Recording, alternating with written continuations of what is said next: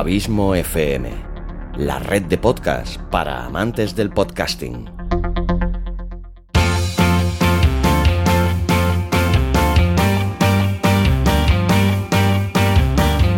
Podcasting para principiantes. Con todos vosotros, Xavi Villanueva.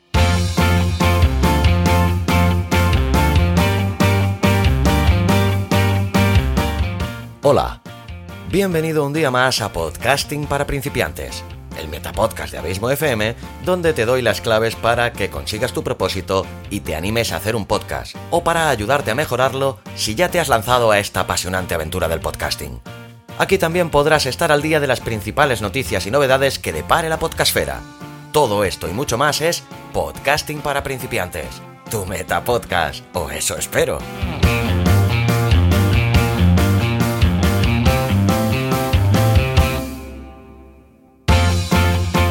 Pues bien, en este nuevo capítulo de podcasting para principiantes, que vuelve a su día de publicación habitual, como es los domingos por la mañana, por primera vez te voy a dar respuesta a muchas de las dudas que me han hecho llegar algunos de los oyentes del programa por mediación de la página de contacto de Abismo FM.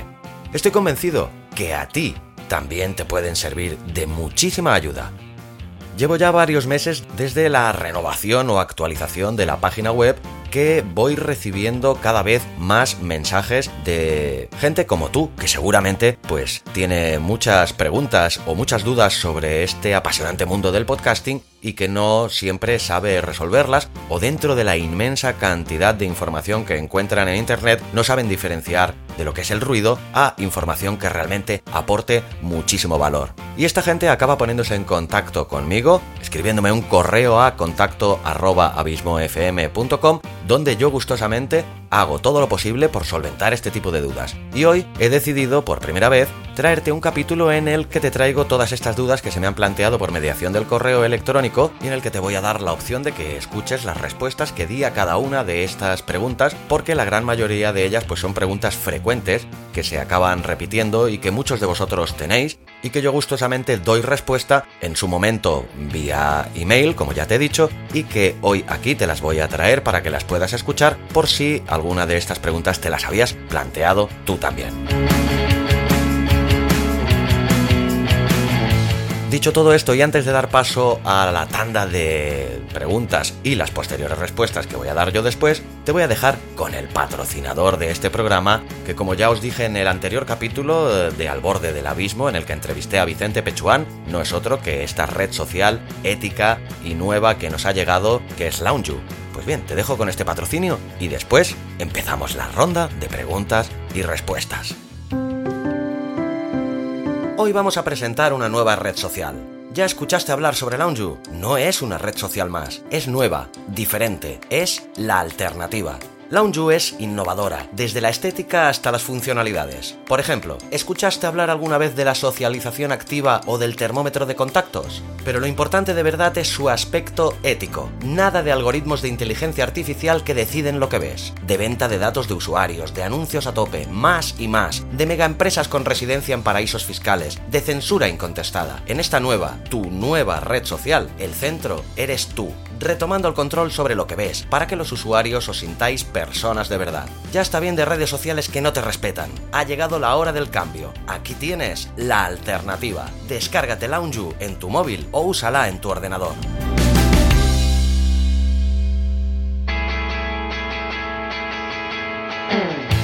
La primera de las preguntas que te voy a traer me la escribió hace ya un tiempo Mario Tamagnini y me decía exactamente esto. Hola Xavi, he descubierto tu web buscando ayuda para promocionar y monetizar podcast. Tengo un programa en Radio Estel que dura media hora y va los viernes a las 5 de la tarde. Se llama Recursos para una vida mejor y trata de desarrollo personal y profesional. El motivo de mi consulta. Quiero potenciar mi podcast del programa, difundirlo en las plataformas como Spotify, Apple Podcast, etc., así como monetizarlo, conseguir patrocinios, etc. He consultado con un par de profesionales, pero los veo muy peseteros. Quieren venderte sus cursos completos, como hacer un podcast, contenidos, portada, etc. Yo les explico que no necesito esto, que mi necesidad es la de difundir y monetizar mi podcast, que es de calidad, hecho por profesionales, y que estoy interesado en algo así como profesionalizar el podcast y ganar dinero con ello. Pero me quieren vender su curso completo. No se adaptan a lo que yo necesito. En fin, ya me dirás si tú me puedes ayudar.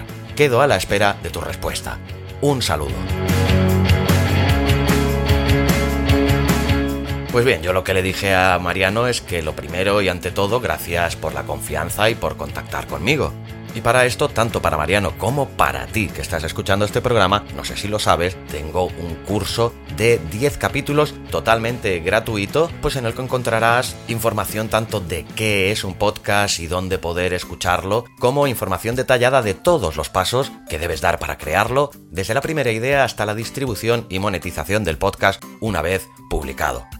En este podcast en concreto, realmente te recomiendo que te leas el post dedicado que hay en la web, que encontrarás como fax, preguntas frecuentes de podcasting.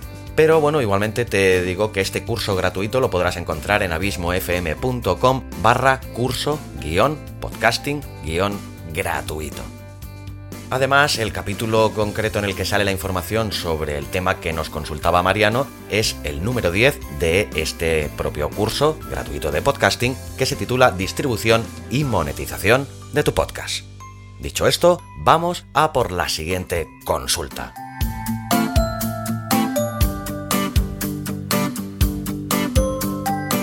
Esta segunda consulta va dedicada a las plataformas de podcast o por su contra el alojamiento de tu podcast en tu propia web. Y me la escribió Diana de la web vozeyemociones.com. Su consulta es la siguiente. Hola Xavi, te escribo por si puedes ayudarme a tomar la decisión final sobre un podcast que estoy preparando. Mi mayor duda es, ¿plataforma o alojamiento propio en mi web? Estoy empezando a grabar un podcast y veo que el tiempo pasa y no lo publico por no entender bien los pasos a seguir sería de un par de episodios al mes con un máximo de 20 minutos. Tema, la voz como herramienta personal y profesional. Alojamiento. Hasta ahora mi única duda era entre Evox o Spreaker por su posibilidad de distribuir en otras plataformas de podcast, pero cuanto más leo, encuentro más opciones que desconocía y estoy cada vez más perdida. Por ejemplo, subir episodios a FTP desde mi PC y de ahí a la web. No a la web directamente, ya que el archivo pesa mucho. Esta opción me resulta complicada porque me da miedo meter mano en esa interfaz. Subir episodios a cada artículo del blog con el plugin PowerPress, la opción más fácil para mí, pero entiendo que de esta forma el archivo sigue siendo pesado y eso no es bueno para la web. ¿Es esto correcto? Esta idea de alojarlo en mi propia web es la que me parece mejor. Si no me equivoco, lo ideal es que el feed esté en mi web y de ahí enviarlo al resto de plataformas, ¿no? Pero por capacidad del servidor dudo que sea posible me conviene ampliar capacidad o directamente alojarlo en iVoox o Spreaker. Espero haberme expresado bien porque, como ves, ando muy perdida con las distintas posibilidades. Gracias por tu atención. Pues bien, lo primero que se me ocurriría decirle a Diana y a cualquiera que se le plantee esta duda es que la mejor opción desde luego es alojarlo en tu propia web ya que así tu contenido pasa a ser total y absolutamente tuyo sin depender de terceros y además no pagas nada por el alojamiento. En cambio, si puedes permitirte algo y olvidarte de todo, una opción magnífica es Spreaker, que es la que estuve utilizando yo durante dos años antes de tomar la decisión de alojar yo también todos mis podcasts en mi propia web.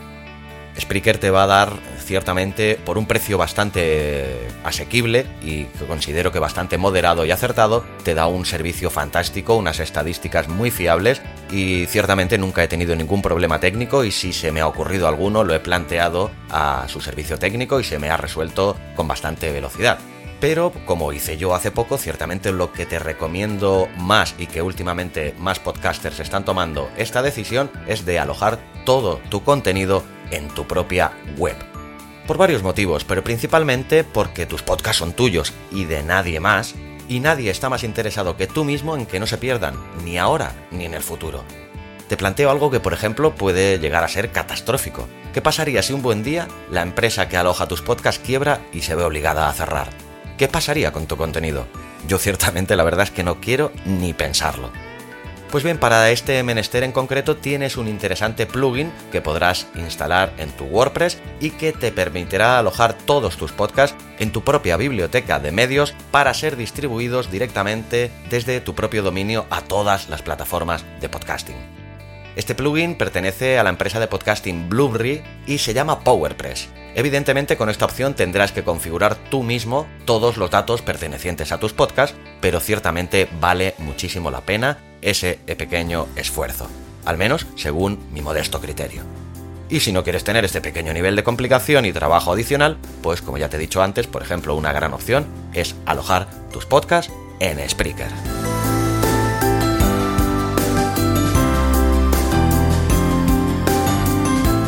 El tema de la tercera de las preguntas que te traigo es cómo grabar un podcast de varios anfitriones y me la escribió Francisco Daniel Varela Guerrero, que me decía esto. Hola Xavi, he leído vuestro artículo Mejores interfaces de audio para grabar tu podcast y me surge un problema de configuración. Quería hacer un podcast con los colegas utilizando Discord, Skype o Telegram para mantener la conversación y emitiéndolo con el OBS por Twitch. El problema es que Skype, Telegram y Discord no me reconocen al 100% la Focusrite 2 y 2, que ya la uso para otras cosas como Ableton y me funciona guay. ¿Sabes cómo la puedo configurar? Ya entré en los menús de cada programa y nada. Por cierto, uso Windows. Muchas gracias. Pues bien, la respuesta que le doy a Francisco y a cualquiera que se le ocurra una pregunta similar es que yo no he trabajado nunca con Ableton, por lo que no te puedo ayudar para configurarlo. Yo grabo directamente desde GarageBand y no tengo ningún problema de este tipo, pero claro, trabajo con Mac.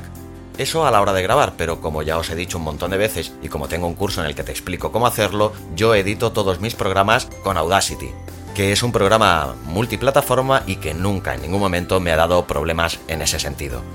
Además, hace un tiempo hacía reuniones Mastermind con tres amigos, dos de ellos ya los conocéis, como son Jaime Sempere y Luis del Valle, que han pasado por mi programa de entrevistas al borde del abismo, y otro era un amigo que se llamaba Charlie. Y como nos eh, encontrábamos en diferentes ubicaciones del territorio español, utilizábamos una herramienta fantástica que se llama Zoom, y que te permite grabar hasta cuatro pistas diferentes a la vez y además con vídeo incluido, por si lo podéis necesitar para algo. Espero que esta respuesta os haya servido de ayuda y vamos a pasar ya a la siguiente.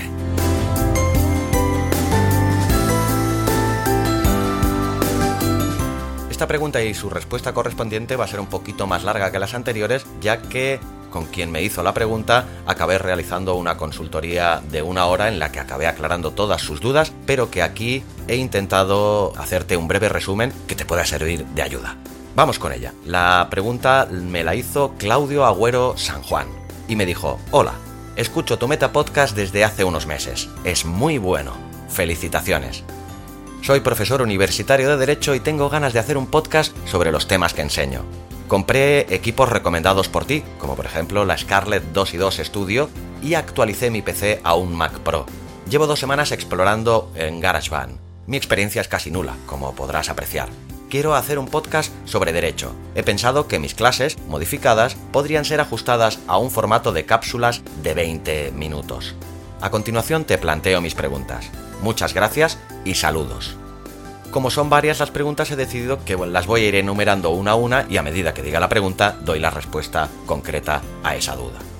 Lo primero de lo que me preguntaba Claudio es sobre la configuración básica de exportación, que como yo siempre recomiendo, es que la tasa de muestreo sea de 44,1 kHz, la profundidad de bits 128 kilobits por segundo y la tasa de bits que sea siempre constante, que lo encontrarás bajo las siglas CBR. Constant Bit Rate. Me pregunta Claudio si le recomiendo estéreo o mono. Y yo ciertamente, como digo siempre, depende del tipo de programa que vayas a hacer. Si va a ser un programa en el que va a ser básicamente tu voz y nada más, no vas a utilizar músicas de fondo, cortinilla ni efectos de audio, con exportar tu audio en mono tendrás más que suficiente. En cambio, si vas a hacer un podcast más trabajado y con una edición más rica y prolija, en el que vayas a añadir pues diferentes músicas, efectos de sonido, etcétera, te recomiendo siempre que lo hagas en estéreo. 48.000 hercios o más. Y yo, pues ciertamente, como ya he dicho en la configuración básica del principio, recomiendo siempre 44,1 kHz. Es la que utilizan la mayoría de plataformas de alojamiento, por lo que si grabas a 48.000, cuando tu podcast llegue a la plataforma de alojamiento, recomprimirá tu archivo. Además, la diferencia de calidad que vas a conseguir con los 48.000 kHz es tan mínima para la percepción auditiva que ciertamente no compensa el peso extra que le proporcionará al archivo definitivo. Me pregunta Claudio también que si le aconsejo hacer el podcast en 24 bits. Y como ya he dicho en el anterior caso, pues ciertamente no hay nada incorrecto en usar 24 bits, al igual que hacerlo en 48 kHz, o 96, o incluso más. Pero ciertamente esto va a hacer que el tamaño de tu archivo pese muchísimo más y no da como resultado un sonido muchísimo mejor porque realmente tu podcast finalmente lo que va a hacer será comprimirse a un MP3 de resolución relativamente baja. Me comenta también Claudio que le aclare dudas sobre la regulación de la ganancia del micro.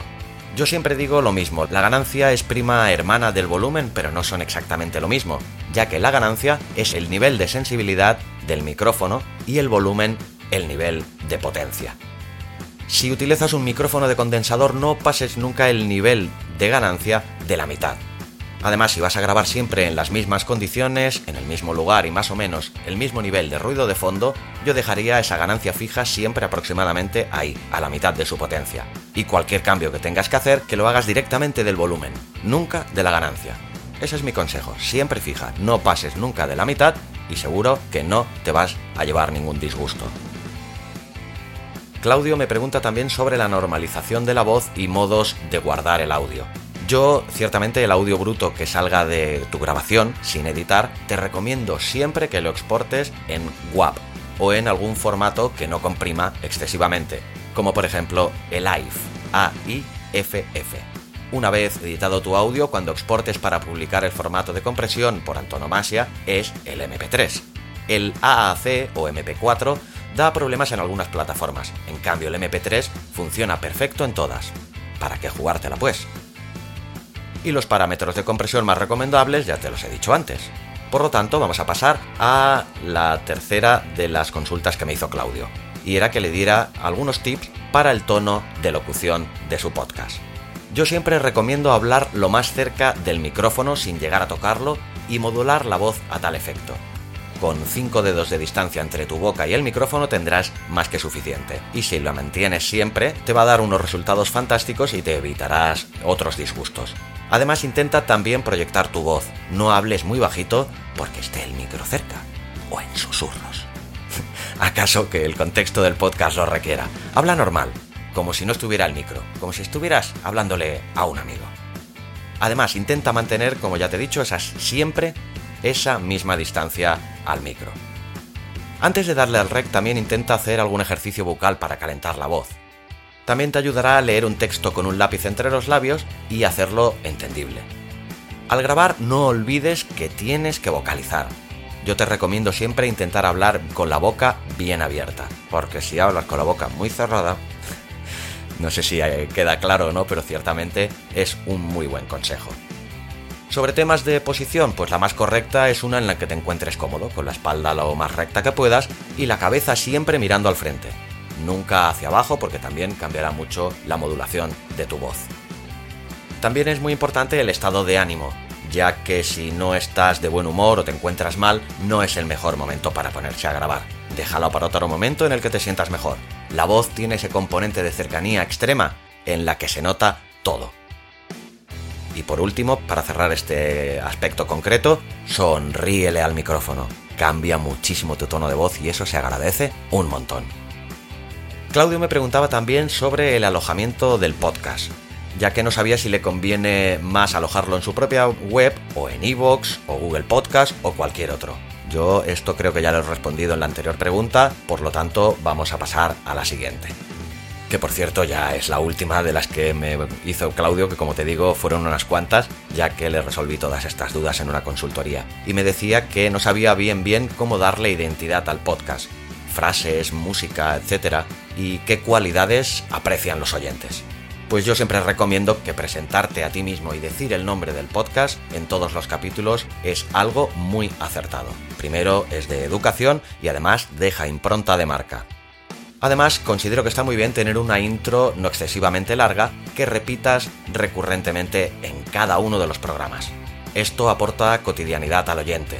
Todo esto ayudará al oyente nuevo a no estar perdido y al oyente veterano pues ciertamente no le importará, ya que son las señas de identidad de tu podcast y otorgan la confianza de la cotidianidad. Se convierte en una especie de tonadilla familiar. Y lo mismo con la sintonía de entrada, es imprescindible. Al final del programa puedes despedirte con la misma o tener una sintonía exclusiva para el cierre. Y con respecto al CTA o la llamada a la acción, soy partidario de hacerla siempre al final del programa, ya que al principio el oyente pues aún no sabe si le va a gustar el contenido que va a escuchar y además para realizar dicha llamada a la acción, si lo hace en ese momento tendría que abandonar el podcast y eso no interesa. Yo por eso recomiendo que hagas tu llamada a la acción al final de tu programa, justo antes de despedirte. La siguiente pregunta me la hizo Laura Miño y está dedicada a los podcasts privados. Su consulta decía lo siguiente. Hola, necesito tu ayuda porque he buscado mucho y no logro encontrar lo que busco. No sé si hay algún servicio o plataforma tipo Spreaker que permita que la distribución de un contenido se haga solo a una lista de usuarios concretos o bien embeberlo en mi web y que no esté abierto en más sitios. Es para determinados contenidos que queremos dar en nuestra empresa, pero que son sensibles a que lo escuchen personas de fuera de la organización. Muchísimas gracias. Pues bien, lo que le dije a Laura es que en efecto Spreaker tiene la opción de publicar podcasts privados, acceso restringido mediante una contraseña solo para ciertos usuarios. En el post de la web encontrarás un enlace a un post que escribió el gran Emilcar y que también tiene grabado un podcast al respecto en el mismo post. Te explica tres diferentes formas de hacer podcast privados y te recomiendo mucho que lo hagas. Busca el enlace en la web y escúchalo, te va a servir de mucha ayuda. Y como ya he dicho en anteriores consultas, pues yo antes tenía todos mis podcasts en Spreaker y ahora los tengo todos en mi web. Evidentemente en esta opción también puedes publicar podcast privados y te ahorras el precio del hosting de Spreaker o de la plataforma correspondiente. Por tema de confidencialidad de contenidos, las dos opciones son buenas, pero evidentemente alojarlo en tu propia web aún es mucho más seguro y confidencial. Yo, si fuera mi caso, me decantaría por esta opción.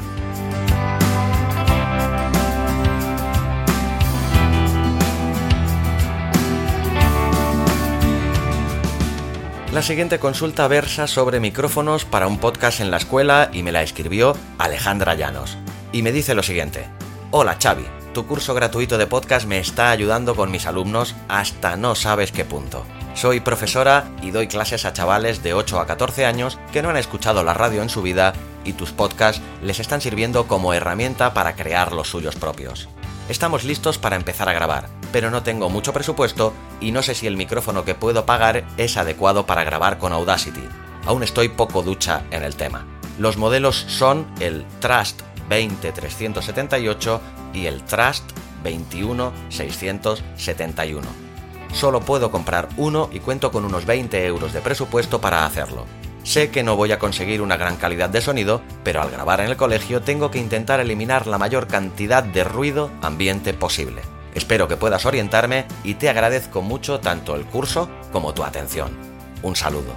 Y yo te agradezco a ti muchísimo, Alejandra, estas palabras, ya que en su momento me resultaron ciertamente halagadoras y ahora al leerlas en voz alta todavía más. Además, estos micrófonos de los que he hablado encontrarás de ellos sus enlaces pertinentes en el post de la web, que como ya te he dicho en los anteriores casos, te recomiendo mucho que lo busques ya que ahí encontrarás todos los links y enlaces a cada uno de los productos de los que hablemos. Pues con respecto a este tema, ciertamente soy sincero, ya que personalmente no conozco estos micrófonos que me comenta Alejandra, ni tampoco conozco a nadie que los tenga. Pero hice una pequeña investigación, estuve mirándolos en Amazon y por el presupuesto del que dispone, que me comenta que son 20 euros, ciertamente parece una buena opción, ya que tiene muchas y muy buenas críticas de gente que ya los han comprado allí en Amazon y esto ciertamente es siempre algo muy positivo. Además, allí mismo, en estos comentarios de, la gente que lo ha comprado en Amazon, hay muchas preguntas y respuestas con respecto a la utilización de este micrófono y su configuración que te servirán de guía en caso de llegar a comprarlo.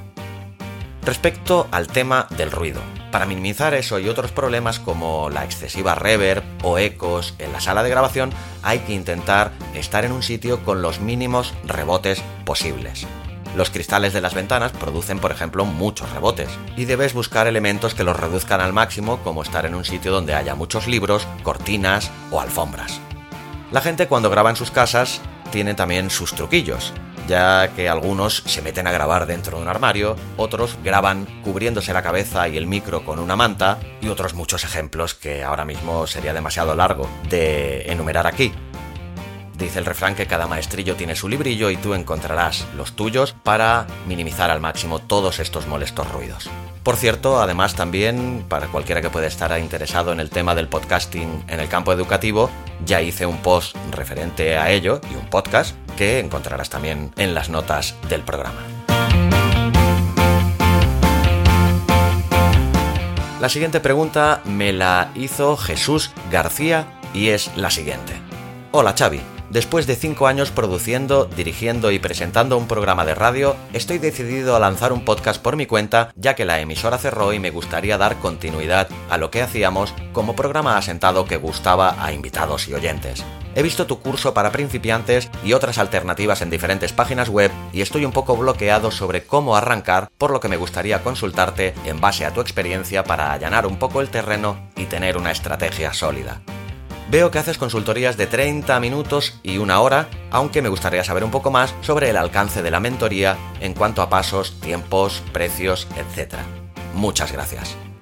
Y la respuesta que le di a Jesús y que le puedo dar a cualquiera que pueda llegar a estar interesado en realizar una consultoría conmigo es que doy dos opciones. Una consultoría de 30 minutos y otra de 60 minutos que se realizarán vía Skype o plataforma similar.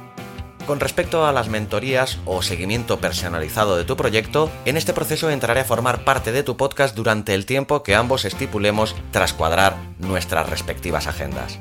Como es una mentoría personalizada, ambos decidiremos cómo distribuimos las horas, en cuántas sesiones y en los días que mejor nos vayan. Ofrezco dos modalidades, la mentoría Pro y la mentoría Premium. Tú eliges cuál se adapta mejor a tus necesidades o tu presupuesto. Como este es un producto que estoy todavía en vía de lanzamiento, no va a tardar mucho, eso te lo puedo garantizar, ya que se está implementando en estos momentos en la web, pero todavía a día de hoy no lo está. Si quieres más información sobre ello, no dudes en escribirme a contacto abismofm.com y te explico lo que haga falta.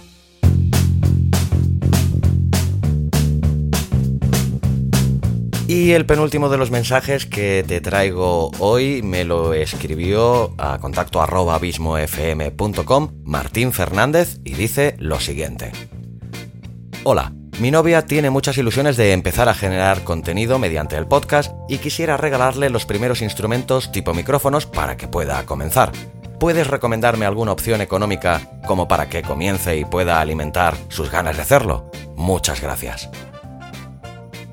Pues lo que le comenté a Martín, se lo comentó también a cualquiera que pueda estar interesado en este mismo tema, que es que en Abismo FM, en el apartado de la tienda, tienes una sección dedicada al equipo y material que puedes comprar mediante el sistema de afiliados de Amazon por el cual yo me llevo una modesta y pequeña comisión de dicha venta sin que para ti suponga absolutamente ningún incremento de precio. Pagarás exactamente lo mismo. Dediqué también en su día dos artículos específicos mucho más extensos, uno de micrófonos y otro de interfaces de audio, que te servirá de mucha ayuda a la hora de decantarte, donde también hay enlaces a todos los productos de los que hablo. Estos dos artículos, tanto el de los mejores micrófonos para grabar podcast como el de las mejores interfaces de audio para grabar podcast, los encontrarás también en las notas del programa de este extenso artículo de respuestas a todas estas preguntas que me habéis hecho llegar y que yo con mucho gusto os contesto. Para cualquier otra duda, no lo dudes, aquí estamos para lo que haga falta. Y mucha suerte para tu novia Martín con su andadura en el podcasting. Un cordial saludo desde Abismo FM. Y en vistas de que hoy este capítulo se está alargando un poquito más de lo normal, aprovechando también la coyuntura del cambio de periodicidad, de pasar del podcast semanal al quincenal, pues bueno, intentaré hacerte algunos capítulos un poquito más largos para que puedas tener un poquito más de contenido adicional. Esta última cuestión trata sobre alojar podcast en la plataforma Anchor y consejos sobre el feed y grabación de entrevistas. Y dicha consulta me la hizo Julián Vanegas Lesmes. Y dice lo siguiente. Hola Xavi, mi nombre es Julián y estoy siguiendo tu podcast de podcasting para principiantes y quiero decirte que está genial y explicas todo muy claro. Gracias Julián, de verdad, es lo que intento al menos. Y sigue Julián, pero tengo una duda qué opinas y si recomiendas alojar el podcast o el archivo MP3 en Anchor. También si el feed RSS que nos da esta web está bien para distribuirlo en otros portales o cuál recomiendas tú para un podcast low cost que se está iniciando. Además, hablas de podcast con entrevistados y he leído en blogs que se puede hacer con Skype. Para este caso se necesita también un hardware potente o tú qué recomiendas. Un saludo y muchas gracias por tu tiempo y por compartir toda tu experiencia y conocimiento. Pues bien, Julián, lo primero agradecerte tus palabras y tu apoyo y me encanta y me motiva muchísimo que te guste el podcast y sobre todo que te sirva de ayuda. Es lo que intento con cada uno de estos capítulos que produzco y publico. Del tema que me comentas de Anchor, yo sinceramente no lo he utilizado, pero por lo que he leído, lo que sé y por comentarios de gente que sí que lo ha utilizado, ciertamente no te lo recomendaría. Es cierto que es gratuito, pero lo primero es que la calidad de los audios allí alojados deja bastante que desear, además de que te insertan publicidad propia de Anchor en inglés al principio del programa y creo, si no me equivoco, que al final también. Para eso, sin ser tampoco ninguna maravilla, está mucho mejor el plan gratuito de Evox. Los audios tampoco es que tengan una calidad para tirar cohetes, pero algo mejor que los de Anchor diría que sí que son. Si no, el propio Evox tiene diferentes planes de pago que mejoran mucho la calidad del audio, te dan también mucho más espacio de almacenamiento, así como estadísticas y otras ventajas. Te dejo en este largo post el enlace a dichos planes de pago. Además también desde 6 euros al mes tienes también los planes de Spreaker, que bajo mi sincera opinión, y ya que lo he utilizado creo que puedo opinar sobre ello, mejora bastante los dos anteriores que te he mencionado. Y si no, también tienes la opción, si tienes página web, de publicar los podcasts directamente en tu web con el plugin PowerPress de Blueberry para podcast. Es totalmente gratuito y como ya te he dicho en otras de las contestaciones, tendrás el acceso total a tus podcasts para siempre sin depender de terceros ni preocuparte de si la empresa que aloja tu podcast cierra y te quedas sin todo tu material, lo cual evidentemente imagino que no desearás. Y bien, con esto creo que te he hecho un amplísimo resumen de todos estos ruegos y preguntas que se me han ido haciendo por mediación de contacto abismofm.com. Diversas personas que han tomado la decisión de escribirme para que les solvente sus dudas y en su día lo hice por vía mail, hoy lo estoy haciendo en este podcast con la intención de que ya no solo le pueda ayudar a ellos, sino también a ti, mi fiel oyente, si es que cualquiera de estas preguntas también te las habías hecho tú en algún momento.